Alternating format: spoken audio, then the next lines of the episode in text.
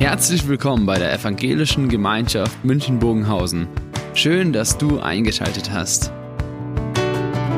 Unser tiefes Anliegen ist, dass die folgende Predigt dich in deiner Situation anspricht, dir eine neue Blickrichtung aus der Bibel schenkt und dass du Gott ganz persönlich begegnest.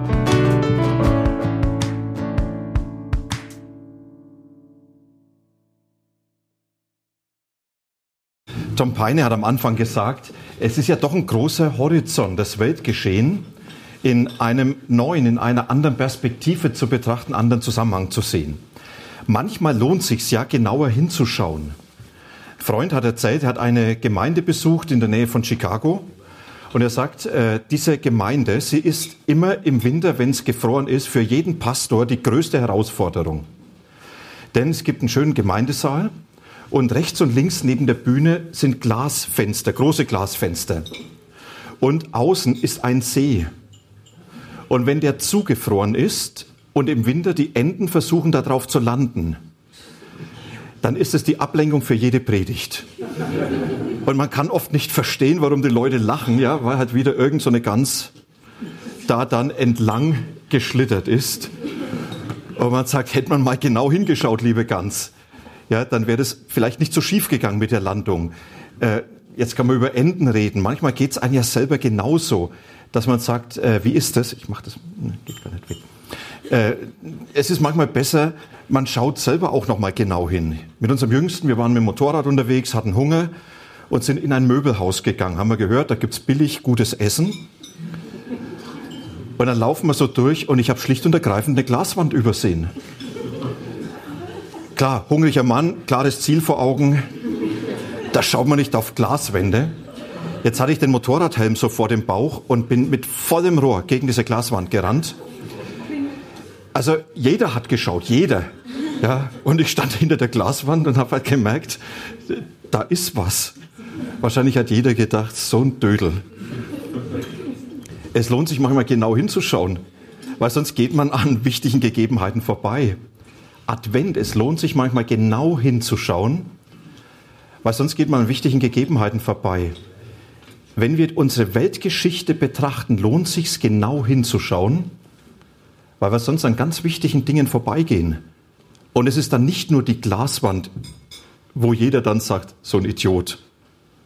Das ist dann nicht nur der zugefrorene See, der für ein Spektakel sorgt, sondern es ist dann auf einmal eine Perspektive, die für uns und für unser Leben ganz wichtig ist. Ich weiß nicht, wie es euch geht. Ich erlebe, dass unsere Gesellschaft zunehmend polarisiert. Und dass Angst nicht nur Thema ist, sondern dass Angst Mittel ist. Mittel, um Stimmungen zu setzen. Mittel, um Menschen zu manipulieren. Mittel, um Dinge zu erreichen, zu beabsichtigen. Und Angst, das Wort Angst kommt aus dem Althochdeutschen oder Mittelhochdeutschen Enge. Und Angst macht eng. Angst engt ein. Es hat vor vielen, vielen Jahren einen Film gegeben. Vielleicht kennen Sie den noch, ja? Also wer jetzt sagt, ja, kenne ich, der hat äh, vor über 40 Jahren den Film angeschaut.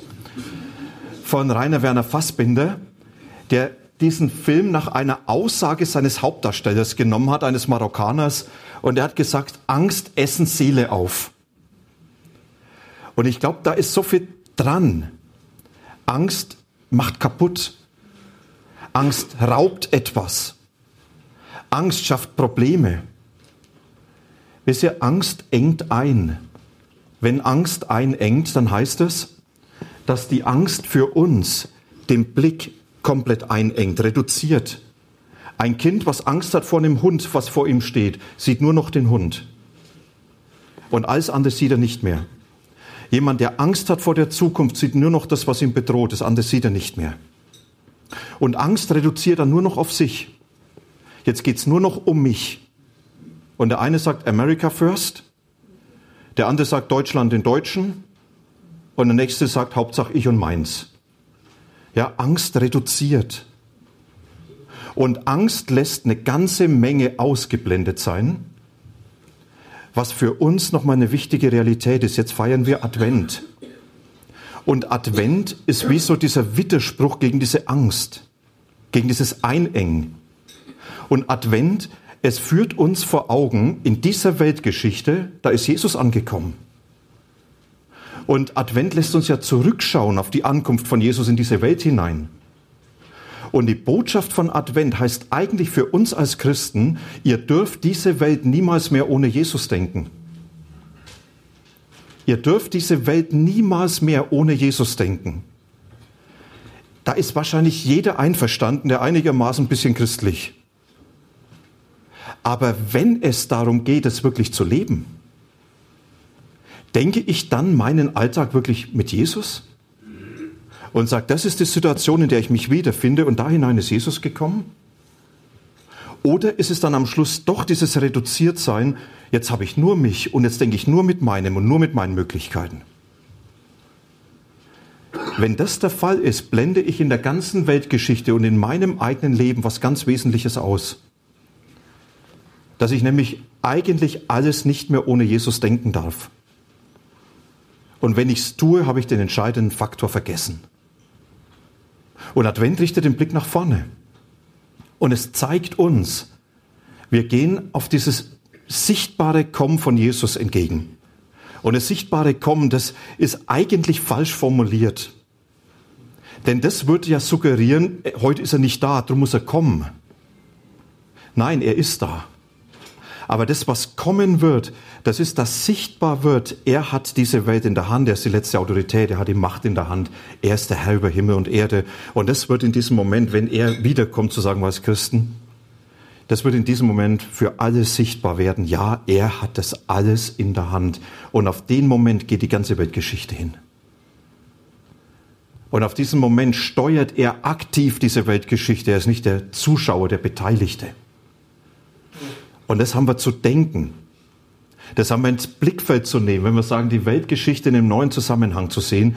Wir haben unsere Weltgeschichte mit dem gegenwärtigen Herrn und auf die sichtbare Begegnung mit ihm hin alles zu denken und in Beziehung zu setzen. Wenn das nicht passiert, blenden wir was ganz Wesentliches aus. Und was das bedeutet, davon hat Jesus zu seinen Freunden, seinen Jüngern gesprochen. Und ich lese uns einen kurzen Abschnitt aus Lukas und werde dann dazu nur noch mal so ein, zwei Impulse aufgreifen. Da sagt Jesus zu seinen Freunden, an Sonne, Mond und Stern werden Zeichen zu sehen sein und die Völker auf Erden werden in Angst und Schrecken geraten und weder aus noch einwissen vor den tobenden Wellen des Meeres. Die Menschen werden vergehen vor Angst und vor banger Erwartung dessen, was noch alles über die Erde kommen wird, denn sogar die Kräfte des Himmels werden aus dem Gleichgewicht geraten. Und dann werden sie den Menschensohn mit großer Macht und Herrlichkeit auf einer Wolke kommen sehen. Wenn diese Dinge zu geschehen beginnen, richtet euch auf und fasst Mut, denn dann ist eure Erlösung nah. Der letzte Vers, wir haben ihn schon immer wieder gesehen, nach Luther übersetzt, ja, wenn dies geschieht, erhebt eure Haupthäupter, weil sich eure Erlösung naht. Wisst ihr, das, was hier beschrieben wird, dass Jesus den Menschen sehr deutlich vor Augen führt oder seinen Freunden vor Augen führt, ihr lebt in einer unbeherrschbaren Welt. Aber da ist immer noch dieser Menschensohn. Das ist dieser eine Begriff hier, über den werden wir gleich nochmals reden.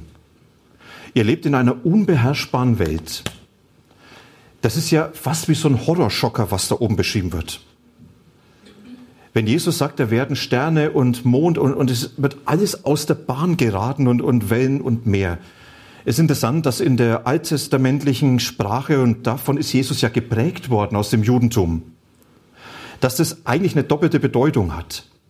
Da gelten Sonne, Mond, Sterne und, und Meer einmal als die Naturkräfte. Und Jesus sagt, das, was immer stabil war, das wird irgendwann auf einmal aus dem Gleichgewicht kommen. Und es wird zu einer unheimlichen Bedrohung für die Menschen. Und mancher sagt, ja, wenn ich die Klimaausschläge, die heute da sind, manche Katastrophen anschaue, dann ahnt man ja so ein bisschen, wie unbeherrschbar das ist. Ja, und einfach mal schnell das Klima retten geht halt leider nicht. Und dann zu merken, dem sind wir ausgeliefert, was sollen wir denn jetzt machen? Und das andere ist in der biblischen Sprache, dass Sonne, Mond, Sterne und auch das Meer für Mächtige und für die Völker gelten. Vielleicht hat manch einer das mal gelesen von Josef im Alten Testament, der immer geträumt hat.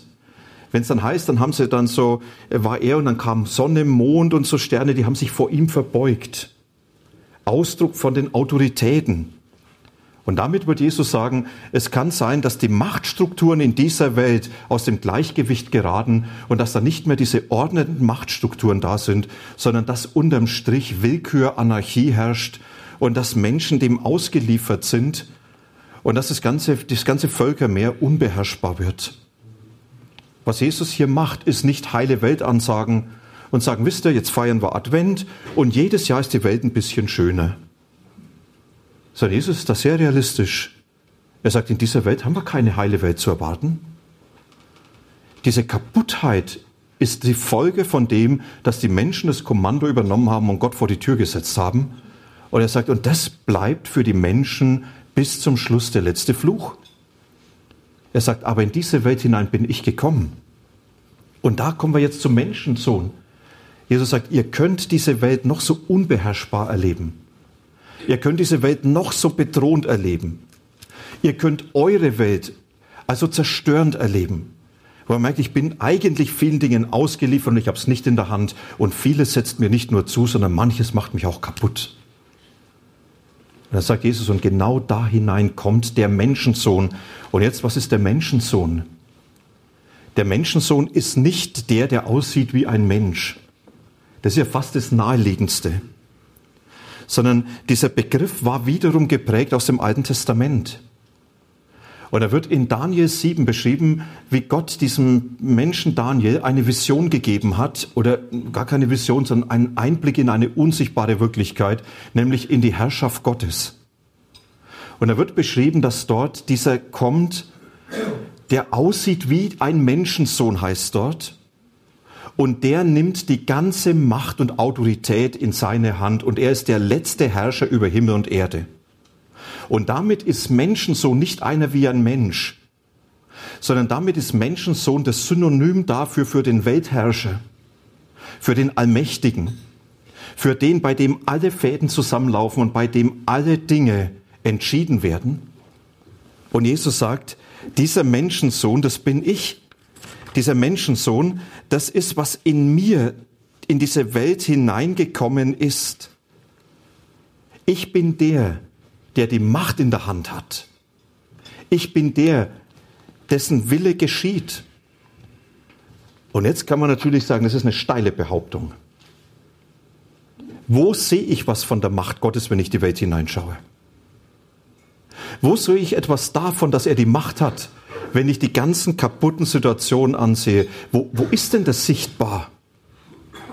Und vielleicht habt ihr bewusst gelesen, wenn es dann heißt, er kommt mit einer Wolke. Bei der Himmelfahrt von Jesus wird beschrieben, er wurde hinweggenommen von den Wolken. Die Wolken in der Bibel, das Zeichen der Verborgenheit.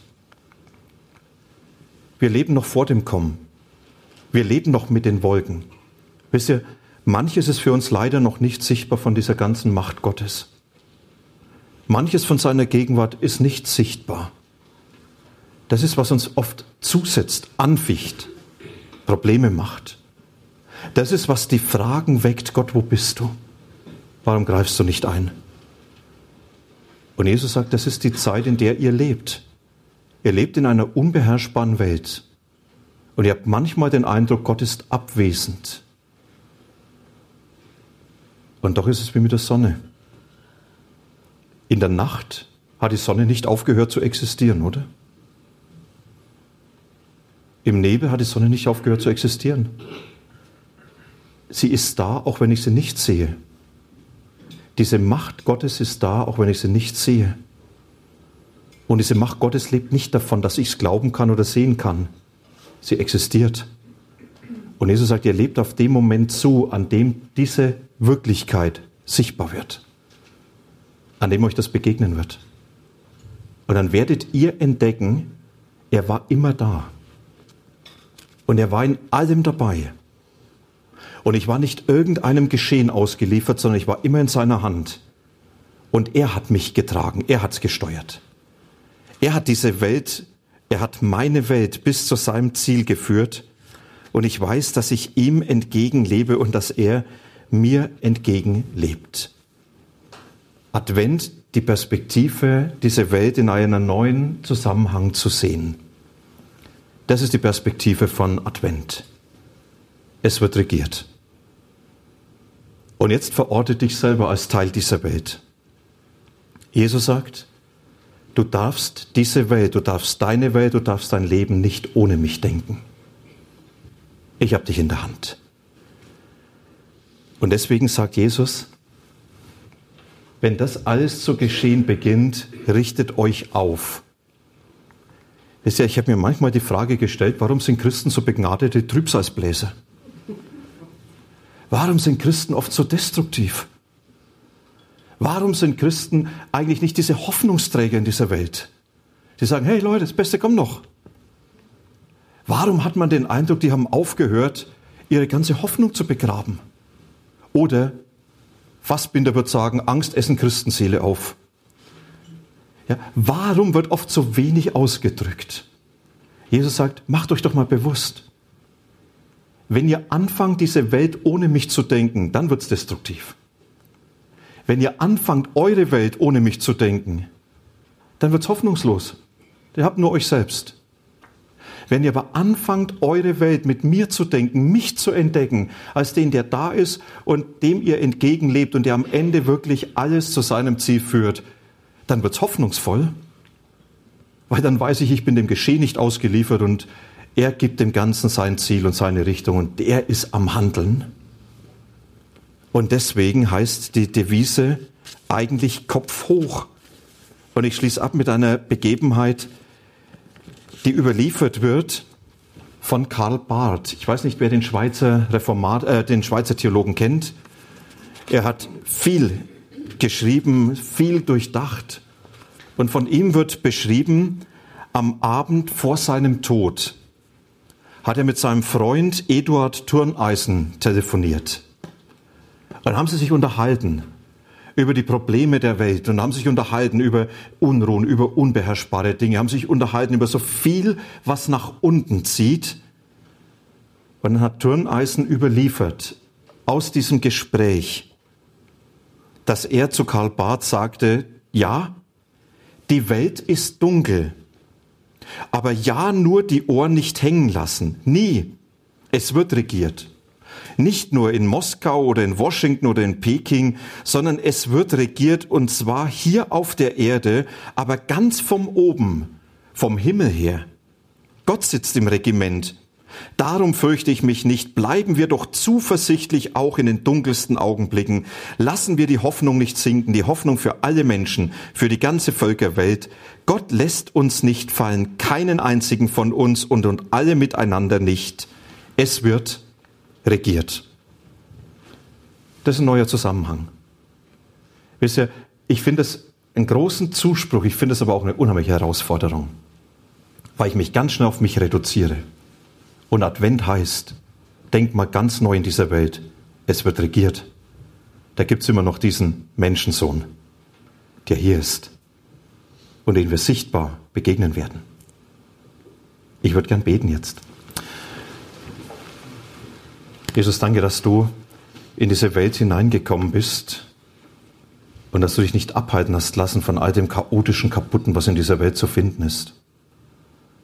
Du hast dich da hineinbegeben, um mit uns zu sein, um uns hineinzunehmen in dein Handeln, in dein Werk, um mit uns unterwegs zu sein zu diesem großen Ziel, wenn du sichtbar uns begegnen wirst und wenn du unserem Leben eine letzte Bedeutung gibst, den Dingen unseres Lebens einen letzten Sinn. Wenn wir entdecken dürfen, dass du in allem am Handeln warst und dass du vor allem dort gegenwärtig warst, wo wir dich am allermeisten vermisst haben. Danke, dass wir dir entgegengehen und dass du mit uns bist. Dass du uns nicht dieser Welt überlässt, sondern wir in deiner Hand sein dürfen. Und dass wir über diese Welt und über unserem Leben das festhalten dürfen. Ja, du regierst. Du hast die Macht darüber. Danke dafür. Amen.